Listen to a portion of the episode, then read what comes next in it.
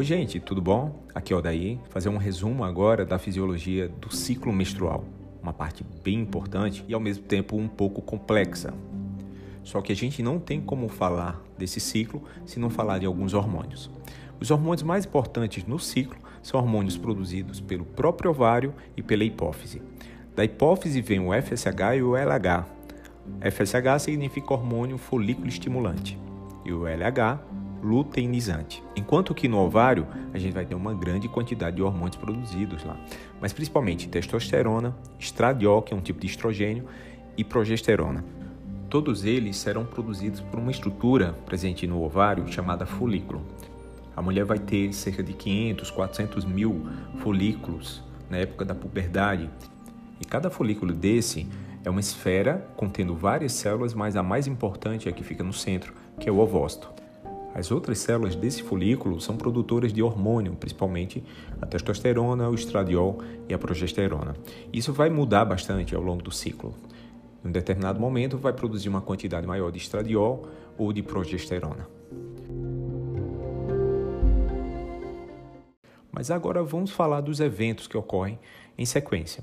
Primeiro, então, no primeiro dia, a gente vai ter uma liberação maior de FSH pela hipófise. O que é o FSH? É o hormônio folículo estimulante, que vai estimular esses folículos. Estimular para quê? Para que eles aumentem de tamanho.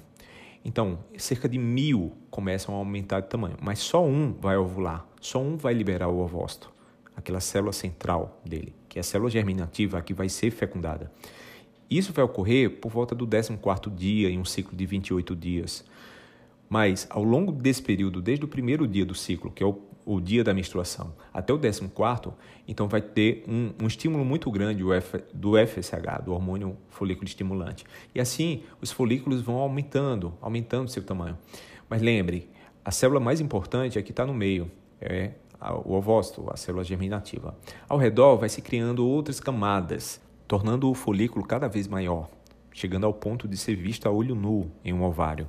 Tem sempre um folículo que cresce mais que os outros, é o mais desenvolvido, é aquele que provavelmente vai chegar à fase madura. E é esse folículo que vai ovular, como falei antes. Os demais, os 900 outros, vão atrofiar, tendência a atrofiar, e assim, em cada ciclo, a mulher perde cerca de mil folículos. E é por isso que, ao longo da sua vida, a mulher vai ter, em média, cerca de 400 a 500 ciclos menstruais, porque depois disso, simplesmente não tem mais folículo, não tem mais produção de hormônios a partir desses folículos. E falando nisso, é, as camadas mais externas do folículo são as que produzem os hormônios, principalmente estradiol e progesterona. Então, logo no início, quando os folículos estão crescendo cada vez maior por conta do estímulo do FSH, esses folículos vão produzindo cada vez mais hormônio, principalmente estradiol. E qual o objetivo desse hormônio? Tem vários, vários efeitos, vários objetivos, mas a curto prazo o principal objetivo é preparar o útero para uma gravidez. Ele estimula a multiplicação do endométrio lá dentro do útero. E é por isso que fica cada vez mais espesso, maior, se preparando para uma possível gravidez. Um fato bem interessante ocorre por volta do décimo dia do ciclo menstrual. O folículo mais desenvolvido inicia a produção de um hormônio chamado inibina. Esse hormônio é um inibidor da produção de FSH lá pela hipófise. Por que ele faz isso? Porque ele não depende mais do FSH. Então a produção de inibina vai diminuir os níveis de FSH para que esse, esse FSH não estimule outros folículos. E esse folículo mais desenvolvido, ele vai poder chegar ao estágio máximo, ou seja, a fase madura sozinho. Os outros começam a atrofiar por conta da inibina e por conta de uma diminuição do FSH que vem da hipófise. Ao mesmo tempo, começa a aumentar a produção de um hormônio chamado LH, lá pela hipófise.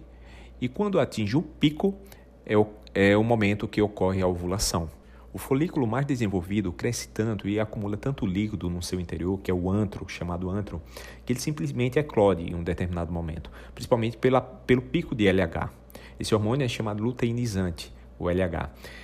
E, ele, e o folículo, quando ele eclode, ele libera o ovócito que estava no seu interior. E libera para onde? Libera para fora do ovário.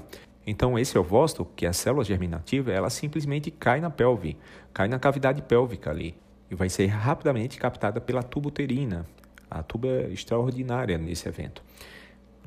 E você pode ficar pensando, e o que sobrou no ovário? daquele folículo gigante, podendo ser visto a olho nu, saiu uma única, praticamente uma célula minúscula, microscópica, e o que sobrou lá? Uma estrutura chamada corpo lúteo, que é nada mais do que o folículo sem o ovócito. Só que ele muda um pouco o seu formato, perde aquele líquido antral e passa a armazenar lipídio no interior das células, assumindo assim um aspecto amarelado. Essa estrutura, o corpo lúteo, é muito importante porque vai continuar produzindo os hormônios, principalmente aqueles que a gente tinha citado antes, o estradiol, progesterona, mas principalmente nesse momento progesterona. A quantidade de progesterona aumenta muito do meio para o final do ciclo. E tem uma explicação para isso. O próprio nome do hormônio fala bastante, progesterona, progestação. É o principal hormônio que vai manter uma gestação e preparar os ajustes finais para o útero, para o útero receber uma concepção.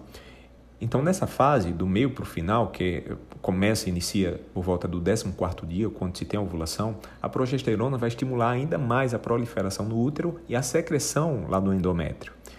E a partir desse momento, o endométrio começa a ficar pronto para ter uma implantação se ocorrer a fecundação daquele ovócito que a essa altura está na tuba uterina.